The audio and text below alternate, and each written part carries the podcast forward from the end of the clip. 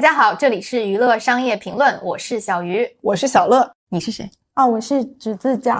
对我们今天节目喜迎第二个嘉宾，亲爱的橘子酱，我们先请橘子酱介绍一下自己吧。嗯，大家好。那我之前的工作经验呢，是在一家北美的流媒体平台所属的内容的部门，任职的岗位是版权采购，关注的主要是华语的内容，同时也辐射到像韩国啊、泰国、日本等东亚国家所生产的内容。等于是一个国际平台的视野来观看亚洲市场有哪些内容适合于平台去播出。服务的主要用户呢，其实也并非亚洲人，它主要是在北美、欧洲这些核心市场的本地人，他可能是白人或者是拉美裔的、非洲裔的等等。我大概的经验都是集中于这样一些领域，所以其实可以想象，就是帮奈飞买亚洲剧的。买回来帮类似像奈飞这样的平台啦，用户看的这些观众都是外国人嘛，跟咱们国内的这些腾讯、优酷、爱奇艺正好相反。所以今天我们请到橘子酱来呢，想探秘一下类似于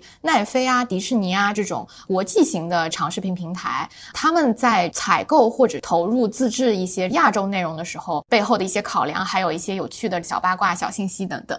亚洲内容其实主要分几类啊，一类是陆剧，我们业内会说陆剧，其实就是咱们国内这几个大平台、大的制片公司产的电视剧。还有一类是台剧，从台偶的那个时期又有了新的飞跃，陆剧、台剧、韩剧、日剧、日漫，还有就是泰剧，主要就是这几类啦。还有一些综艺，对，综艺和动漫会比较少。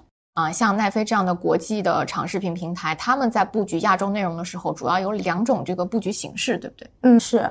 其实我们如果从大类分的话，就是自制内容和版采内容。版采就是版权采购的意思，别人拍了，然后我们去买，而不参与到这个前期的制作过程。对，其实自制如果再细分的话，也能分为两种，一种是以头代购，我只是挂名说这是我的自制剧。那另外一种是我从前期很早的剧本的阶段、概念的阶段，我已经参与到这个制作过程当中，并且我可能会影响你的制作方向和风格。所以一个是挂羊头卖狗肉，另外一个是介入比较深。但是从平台的角度，他肯定是希望说这是我的自制剧，并且我有全球独家的版权，整个的影响力或者我在营销推广上的预算都会更高一些。版权采购未必是独家，但是自制的话，基本上都还是独家为主。独家为主，除非是做的太差了，再找一家过来分摊成本。哎，那我有一个问题，那你版权采购且是采购了独家权益的，跟你自制的挂羊头卖狗肉的剧有什么区别？如果我版权采购，我可能并没有拿到我能挂自制的权利。比如说 Netflix original，你不能写 original，对我不能写这个词。如果我只是单纯拿一部剧的版权的话，这当中可能有些条款的细节会有不同，包括我们的成本是不一样的。嗯，那要不我们就先聊一聊版权采购这一块儿。从我们大陆的视角，我们看到的大部分的国产剧，最后都是通过版权采购的形式走到了奈飞这样的大平台上。没错，国内的这些剧卖到奈飞都是什么样的内容类型？再一个就是最近几年内娱的剧啊，它的题材也有一些变化。就类似奈飞这样的长视频平台，他们在采购国内剧的时候都是什么样的思路呢？国际平台采购录剧已经有至少十年，就是你刚入行就开始。对，其实我刚入行就是它刚刚起步的时候，最早各家都不太了解什么样的华语剧适合国际市场。比方说，曾经尝试过六集版的《甄嬛传》，六集版对，会担心国外的观众接受不了那么多集数的剧，所以当时有特别去剪辑一个六集版的，放到北美的平台去播。天哪，那是六集，六集是把故事讲完了吗？故事是讲完了，但是有很多细节都是哇，好有意思，第一次听说这个。那岂不是第一集进宫，第二集就已经临幸了，然后第三集就去了甘露寺，甘露寺，第四集就回宫了。是。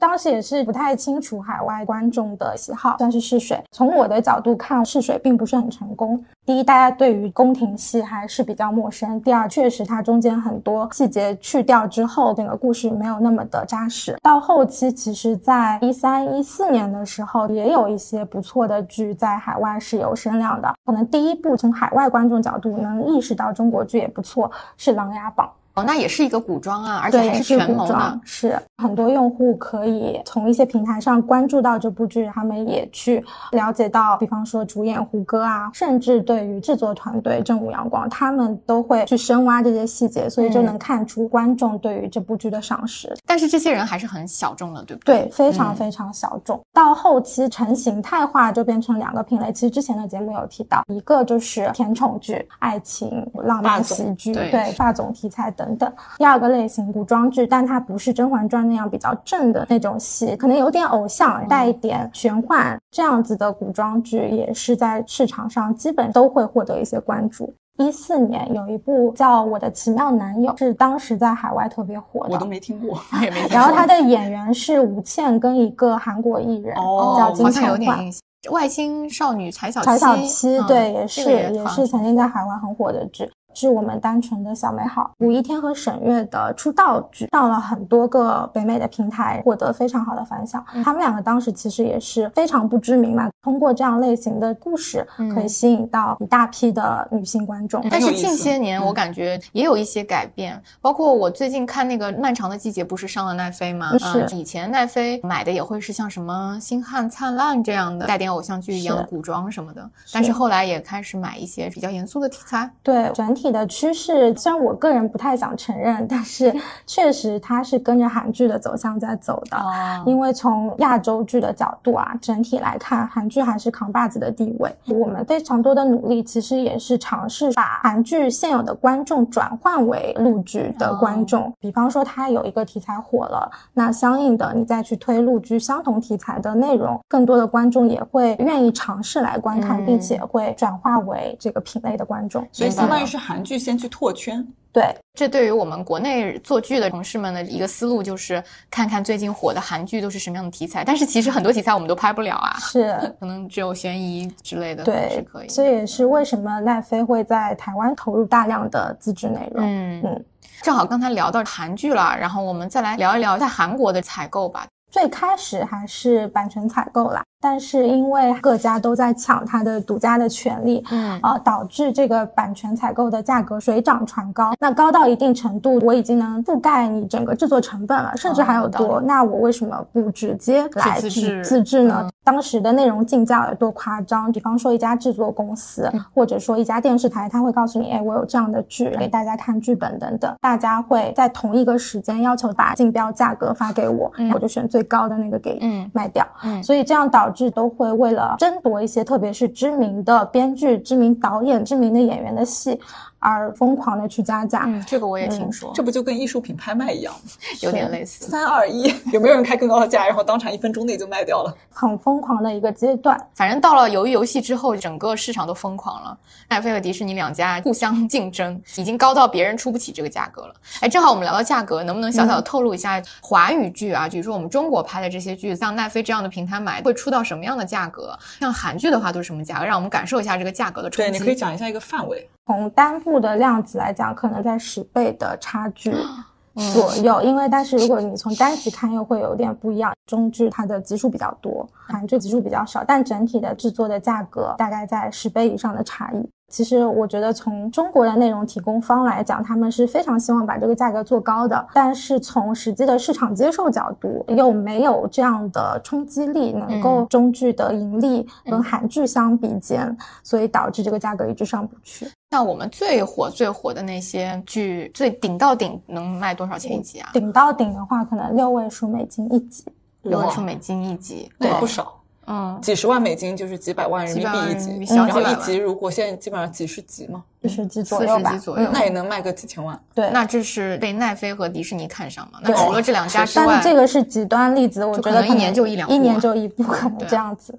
今年比较明确的，他买了《偷偷藏不住》啊，优啊优酷的那个酷的赵露嗯思和陈哲远的剧，他也有上《玉骨遥》，这些都是主演的这个演员在海外有一定名气的，赵露思啊、肖战在海外都很有名气嘛。，对，所以奈飞的这个选剧的思路啊，嗯它主要是给外国人呢，还是说在国外的华人，还是说像台湾这样的市场呢对？啊，是谁在看啊？肯定还是主要以外国人的视角，因为绝大多数的用户是外国人，但是同时也会兼顾到华人的偏好，比方说也会采一些武侠题材，但真正的老外他没有那么喜欢看。不过海外华人的体量想想感觉也是不大，或者说华人来 Netflix 他看的其实也是以呃欧美主流的内容为主，他不太会来看亚洲内容。而且台湾毕竟这个市场还是小，体量放在那里，他不可能专门为了台湾采购一部剧，所以一般中国的剧卖到像奈飞、迪士尼这样的大平台上，都是卖的是全球的版权，对吗？全球版权为主，但是有些内容会分市场，所以还是会根据你对呃内容的评估，你觉得它适合哪些市场，做出不同的采购策略。所以有一些会是全球独家，可能亚洲独家或者亚洲非独家都有可能。不同的范围是对应着不同的价格。是的。像奈飞这样的，比如说像《偷偷藏不住》，它已经播完了，大概知道它的反响了，他们才去采购，还是就是他在上线之前就已经签好了？那他怎么知道这部剧到底行不行呢？一般内容的评估都是前置的，比方说我们会看这部剧的卡司，这部剧是什么样的类型，嗯，这部剧大概的制作团队啊、长度啊等等，也会去看一下它的样片，就是预告或者正片的集数等等，嗯，因为版权如果你后去谈的话，其实可能会有竞争者已经介入了，嗯，那你就没有一个优先决定的选择权，还是会去前置评估和采购。明白了，嗯，但是我看新闻，通常感觉，比如说像以漫长的季节为例吧，或者狂飙之类的，对，我就觉得这种剧好像我作为观众的观感会觉得它已经在国内爆了，又过了一小段时间，比如说几周时间才会传出来说，哦，奈飞啊或者谁已经买了这部剧，但其实它都是已经提前谈好了，是吧？对，大部分的例子啊都是提前谈好的，但是也有一些看到，哎，中国市场特别火，那我们要不要去采购？也会也会有。我记得平台它对内容的介质啊要求会比较高，并且 Netflix 是会把内容的翻译都做好了，嗯，再去提供给我们的用户嘛。这个中间有个时间差，所以为什么大家体感会觉得说，哎，好像都是后置上线的？但其实整个过程已经在紧锣密鼓的排布当中了。嗯，所以它对介质要求高是指什么？就比如它要求特别清晰，所以对文件传输就要花很长时间，是这个意思。就是这个文件它是非常高清的，甚至有 4K。的要求，这个文件就比较大。另外，像国内的介质，它可能是压着这个硬字幕在上面的，但是在海外版的介质，它通常会要求进版。呃，你的背景音乐需要清理音乐版权等等，它可能没有那么快的可以跟国内完全同步去上线。这些大平台里面做内容采购的人，也要求他们是对内容有一些洞察，或者是他要很懂这个内容，很自然的他就会想到说，我还不如去自制一个。对的，嗯，因为我们有非常全的数据库，你可以回溯过去十年的内容，它整体的用户观看的偏好啊，或者大家喜欢看什么样类型的内容，喜欢什么样的艺人，都可以去做一定的数据分析，然后来总结出什么样的内容会成功。就是做内容评估的时候，也可以找到。对标的内容，所以你可以做比较精确的收入的预估，就类似于我们之前节目有聊到过绿灯会上嘛，大家基本上就是看看以前类似的题材、类似的卡司，差不多的故事都播成什么水位，大概就能知道一个收入水平。对。自制这里呢，我们分两趴嘛。第一趴先聊一聊奈飞在台湾的一些布局。它确实是因为一些原因啊，就没有办法布局在大陆。但是呢，他又发现这个华语内容还是有一丢丢小小的潜力，所以选择在台湾投入一些奈飞范儿的剧，看看能不能在国外引起反响。哎，by the way，我想问一下，像林心如的《华灯初上》这种算是奈飞的自制吗？算算是，但是是有点像贴牌的这种，对吧？对。第二趴想跟大家聊一聊韩剧嘛，一七一八年的时候，版权价格、采购价格水涨船高，应该是游游戏爆发之前，他们就已经开始搞自制了嘛，因为游游戏就是它的自制，爆了之后呢，自制更加的疯狂，所以我们会再聊一聊韩剧自制。奈飞在台湾的布局可能就是一八一九年刚刚所说的贴牌式的去做一些自制内容，那其实也是选择奈飞的用户可能会喜欢的一些类型。它跟之前我们所熟知的台偶还是非常不一样的。第一就是它可能会直面一些社会的阴暗面啊，或者说比较的偏伦理啊、罪案啊这样的内容类型，也是出了一些大家所熟知的剧。我小时候也看很多台湾偶像剧嘛，超多，我这里就不一个个讲了。就感觉他们的套路还蛮狗血的，这种狗血浪漫偶像剧嘛。嗯，感觉最近几年台剧一下子变得很有深度，就像韩剧一样，揭露了很多这种社会阴暗的一面啊，嗯嗯去探讨这种社会问题啊等等。我很想知道这背后的推动者是谁啊？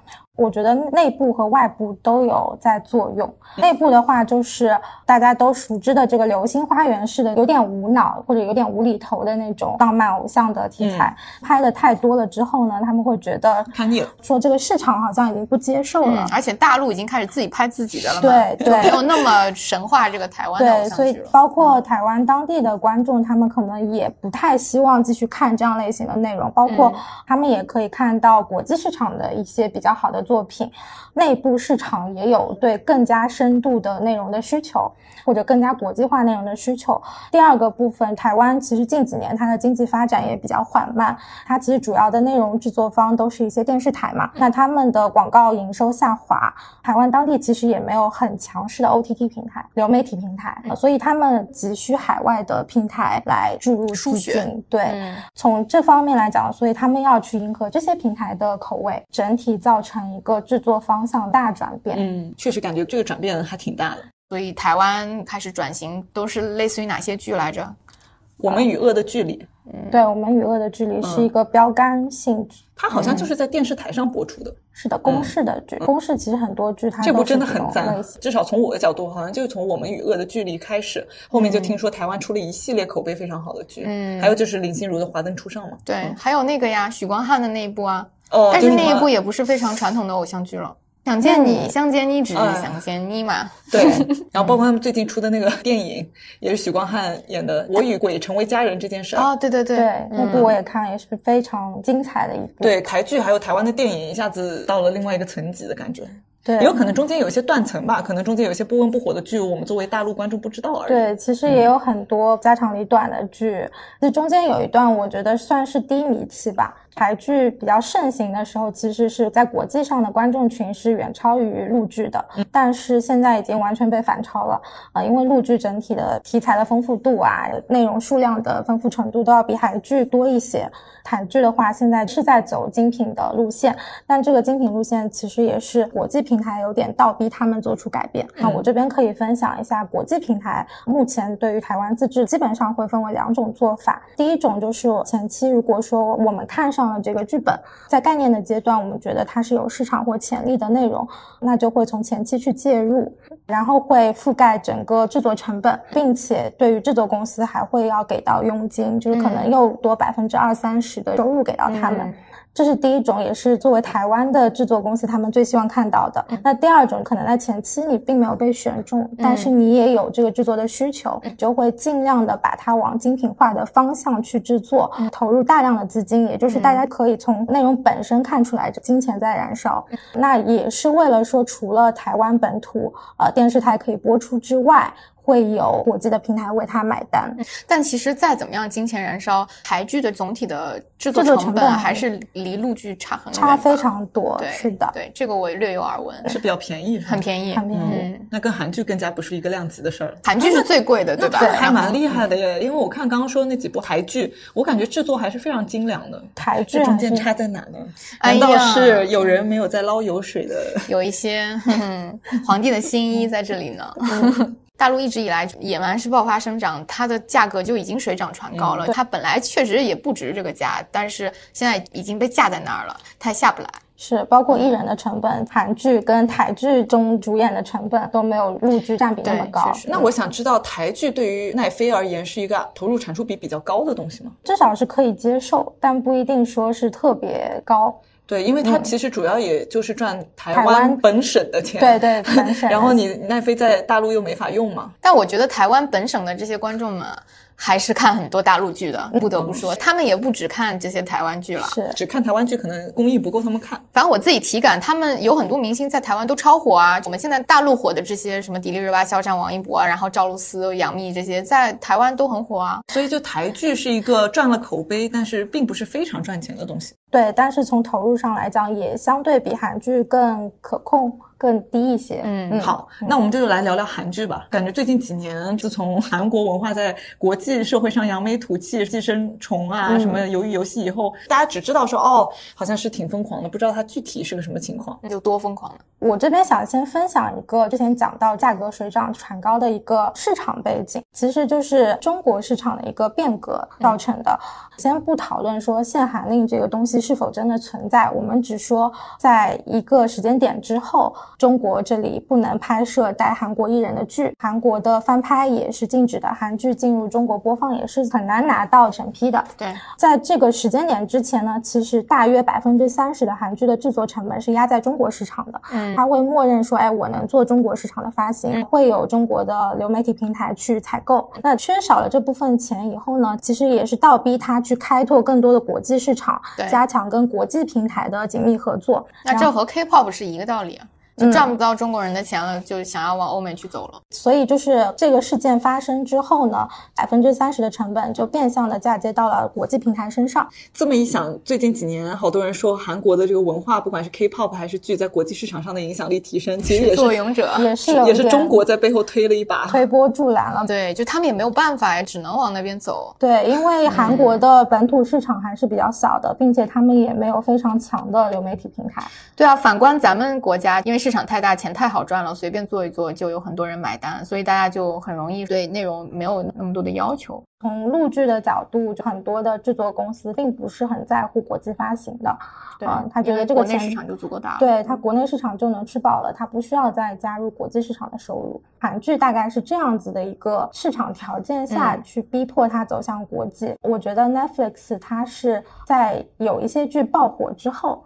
它其实了解到说，哎，这个类型的内容，它是有可能在核心的市场，北美、欧洲这些市场成为一个爆款的。嗯，然后才去加大投入。但其实一开始也走了一些弯路，可能会去板彩或者自制了一些很一般的项目。他们有一些类似像《王国》这样题材的剧都铺了，讲他们历史故事的这些都不太行了，就说明东亚的古装可能在欧美就是不太行。可能有一些理解成本吧，有一些门槛。比较好的像是《爱的迫降》，对，可能会去改变一些平台的看法。这部真的太成功了。对就当时我在读 MBA 的时候，班里的同学当然还是以亚裔为主啊，嗯。就是在美国长大的第三代移民的华裔，还有什么印度人，还有什么泰国人、菲律宾人，巨爱看，都在讨论这个，而且刷了不止一遍。所以这一部是奈飞自制是吧？是，啊而且就是它的收益是非常的持久稳定的，我们嗯叫 evergreen title，就就是是长尾效应很对非常好的长青剧。太阳的后裔算吗？呃，太阳的后裔也算，但这个不算自制，制对，只是平台上也有这个内容。大家可能会觉得好像奈飞或者迪士尼它出了很多大爆款，但其实它也上线了很多很多的内容，其中只有一小部分对压成为一些爆款。我觉得可以讲一个鱿鱼游戏相关的轶事啊。鱿鱼游戏一开始呢，初有爆相，还没有那么爆。在它刚小爆的时候，奈飞就加注了很多的市场宣传的筹码，动用了奈飞旗下的所有的宣传矩阵去推这部剧，最终就把它推成了。真的是一个全球爆款，所以其实由于游戏在全球意义上的爆，其实也是奈飞全球各个市场宣传的能力的一种体现。它已经具备这样的能力，可以把一个小爆款通过轰炸式的宣传，然后把它推成大爆款。我觉得确实是的，因为当时其实由于游戏那么火以后，包括我在内，身边所有人都去看了，大家说看过啊也就那样，对对？就觉得看完以后就 就德不配位嘛，嗯就是没有这么好。这其实也体现了我们在小红书上发过的一个帖子里面说的嘛，内容发行也是很重要的。嗯，确实，它可以把你拱出一个新的 next level。我记得鱿鱼游戏当时他们在前期评估的时候，并不会认为它是那么爆，也是有一点点带着赌博的性质。嗯，是的，其实内容的本身，我觉得就是赌。对于大的平台上来讲，它就不会把鸡蛋放在同一个篮子里，会尝试不同的类型的内容。我会尽量的确保我内容的数量是充足的，嗯这样才更有可能赌中一个爆款。像奈飞自制这样一部爆剧，比如说是《鱿鱼游戏》，或者是《财阀家的小儿子》嗯或者今年这个 Disney Plus 的《超异能族》这种嗯级别的剧，它要花大概什么量级的钱，制作成本都水涨船高之后，对于平台而言，这些内容投入产出比是不是没有很高啊？其实有一些大爆款，它的制作成本并不是最高的。哦，比方说前面我们提到的《Kingdom》王国这部剧，它肯定是一部投入非常高的剧，但是它的产出并没有那么好。有一些剧它可能是小成本，却是能够给你带来几倍。甚至十几倍收入的一些内容。什么剧会是小成本？其实那种现现代剧、现代剧，嗯，这里给没有看过 Kingdom 的人解释一下，就是 Kingdom 是一个设定古代宫廷嘛。首先你得有一个宫廷的场景的设置，里面所有的人的妆造都得就跟我们古装剧一样嘛，嗯，就这种就比较贵。对比如说像。虽然我不知道《黑暗荣耀》制作成本贵不贵啊，我相信宋慧乔肯定是很贵的。但是呢，像这种现代的设定，你就可以在现代城市里面直接拍，这种可能制作成本就会低一点很。多。是，嗯那如果看顶级的剧的话，我觉得最高可能要到一千万甚至更高美金一部这样的整体的制作预算。天哪，我现在胃口好大！我听了这个数字，竟然觉得也还好。我记得好像是去年的一个价格吧，起码都是一到两个亿人民币一部。嗯，对，就是头部的顶级的制但国内作预算，，但国内这些剧不也要几亿一部几个亿，所以我就觉得得好像听着也还好。对，我记1000万美得去年我跟我认识的一个在韩国做内容采购的同事聊天，有一天他去这个奈飞总部楼下开会，看到一直都是来来回回他认识那些熟面孔，就是那些电视台的制作方拿着剧本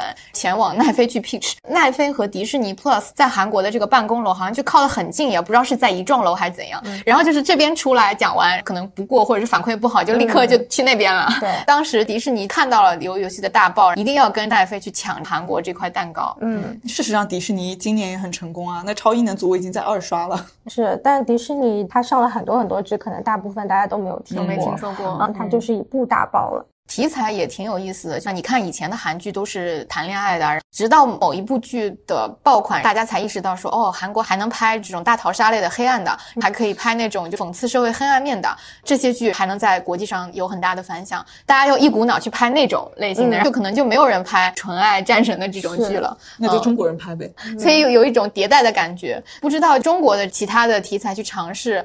什么时候能出现一个爆款？只不过我们能尝试的题材太窄了，所以可能时间还要再长一些吧。我感觉现在能出圈的这些韩剧真的越来越耐飞范儿了，很难看到以前的《来自星星的你》那种感觉的韩剧了。不知道就是以后台剧是不是也都会往这个方向去发展了？嗯，我觉得近期肯定还是往这个方向去发展，但是所有的内容类型都会有一个周期性质的循环往复。可能大家看这个类型看久了，又会想要甜甜的爱情。有道理，嗯就像当年那个《La La Land》忽然在好莱坞爆火一样，就是因为好长时间没有这种纯爱，然后又是一个 musical，所以效果还蛮好的。好的，我们现在就要去台去韩国投投资一部纯爱战神的剧了。那最后，我们花点时间来了解一下橘子酱的这个工作岗位，他们的一些日常的生活吧。这个还挺有意思的，就是内容采购在任何一个长视频平台都是还挺关键的一个岗位嘛。比如说他们是怎么样寻找合适的内容，就是你怎么知道这个好的东西在哪里？包括你们怎么去规划一年开始的时候上面批了多少的预算，这个预算怎么去分配到不同的这个内容上？等一下，我这里要插播一下，这一部分内容很有价值哦。它跟我们的第一期节目《商科生的娱乐行业就业指南》是串在一起的。这个岗位待会儿你们听下去就会知道，特别适合商科生来做。对于影视行业的从业者，其实也很有价值。比如说你在中国拍一部剧，假设你是有计划要去卖给国外的视频平台，你会知道说他们会看中些什么东西，然后有哪些事情是你们在立项这个项目和拍这个剧的时候就可以纳入考虑范围的。好，那我今天就给大家简单介绍一下。其实确实之前有很多人在领英上面加我，就想知道说，哎，你这个工作看上去很有趣，具体到底是做什么的？啊，这么多人问啊，那我们这部分应该做成付费哦。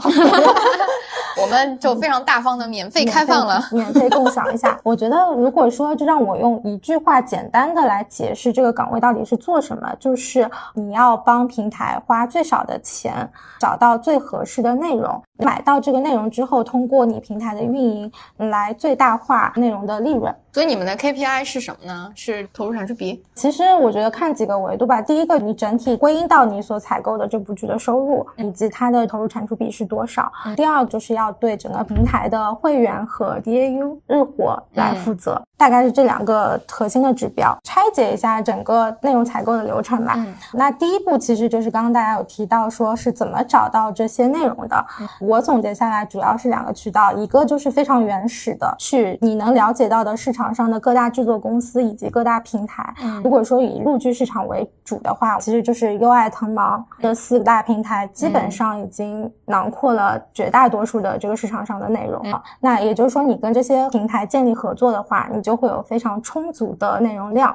当然，这个合作因为平台本身在出海等等原因，你所拿到的权利或者内容是可能会比较有限的。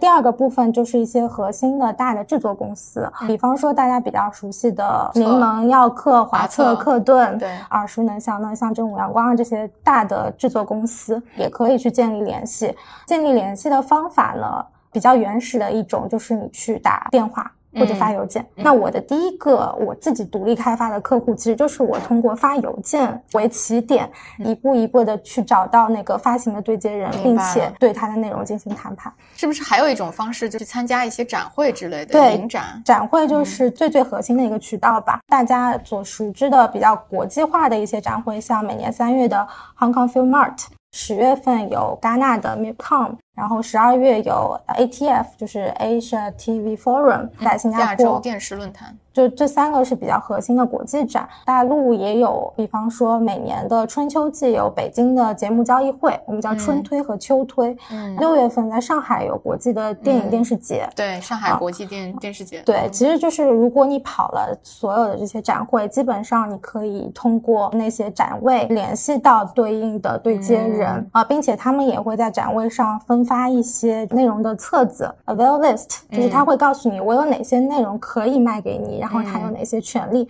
并且他们也会放一些预告片啊，甚至可以有一些看片会。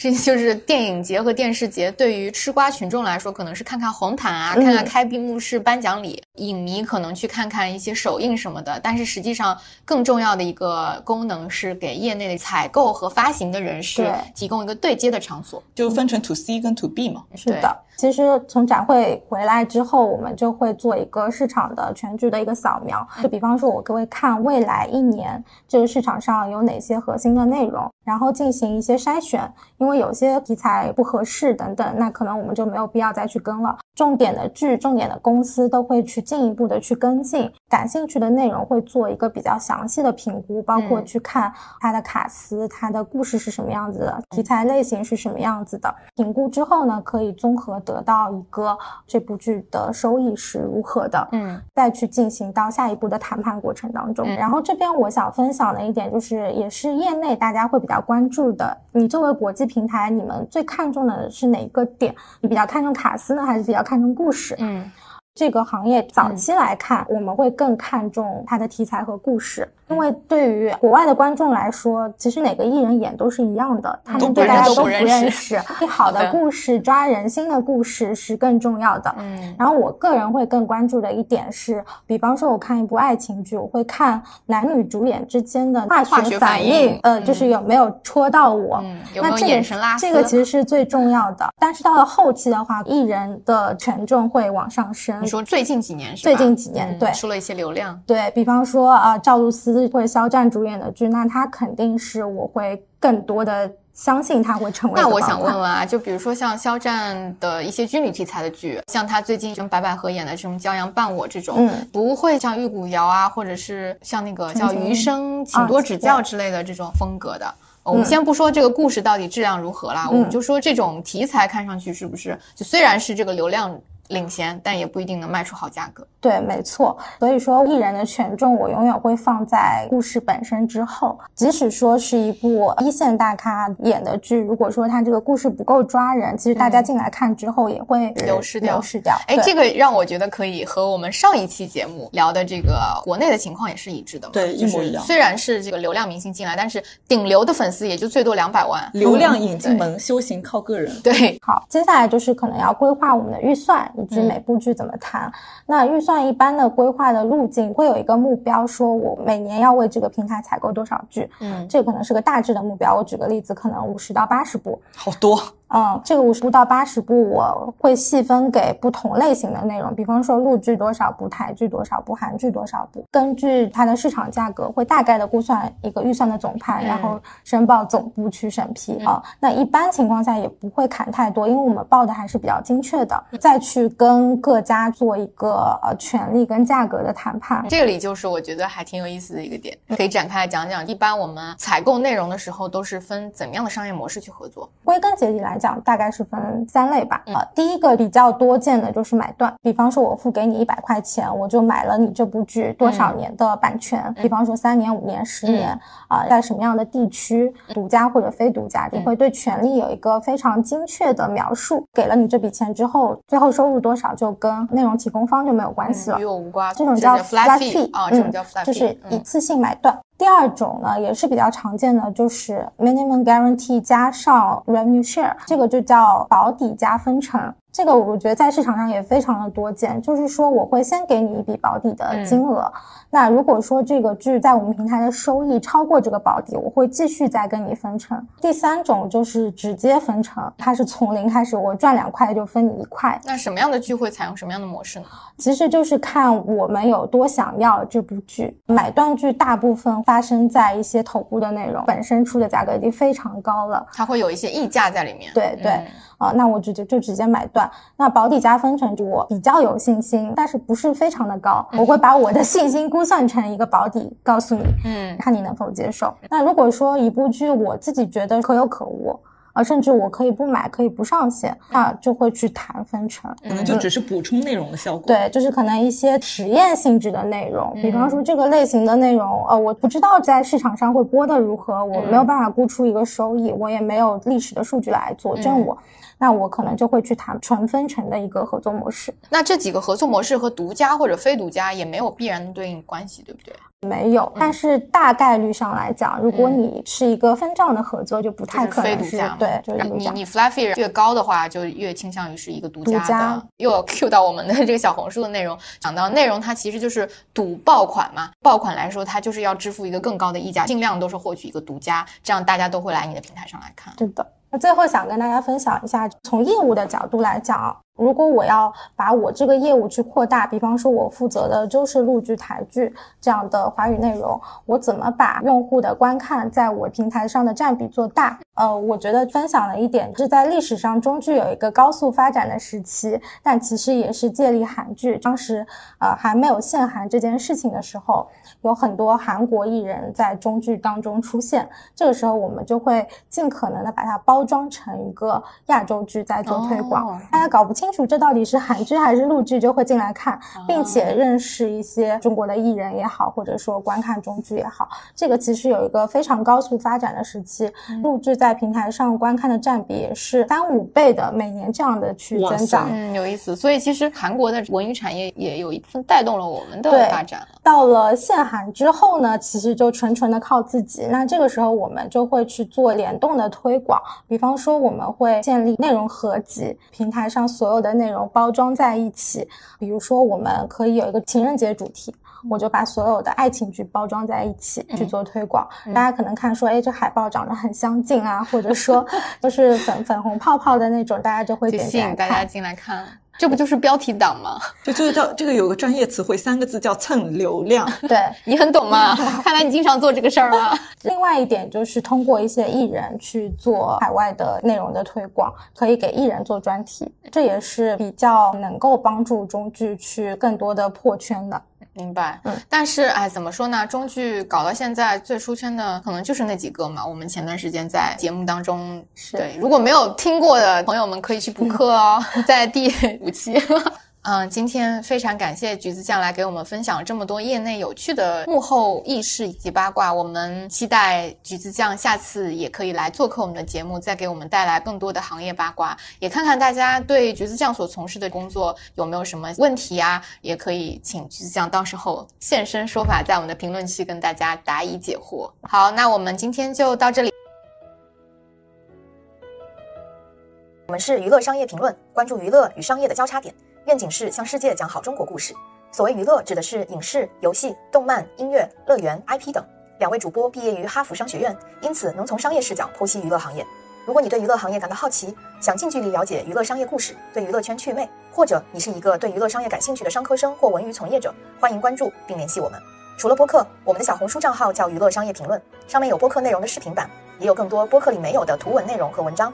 我们的微信号是 EBRFans，欢迎加好友与我们交流。后续也会组织听友群。我们的微信公众号上会有我们这期播客的文字稿，我们也会将链接放在 Show Notes 当中。最后，我们是一档全平台节目，你可以在小宇宙、荔枝、蜻蜓、喜马拉雅、网易云音乐等播客平台找到我们。节目的视频版会上传抖音、B 站视频号、YouTube 等等，各平台上的节目名称都是娱乐商业评论。在 YouTube 视频号、微信公众号上，由于一些不可抗力，我们用的是英文名 Entertainment Business Review。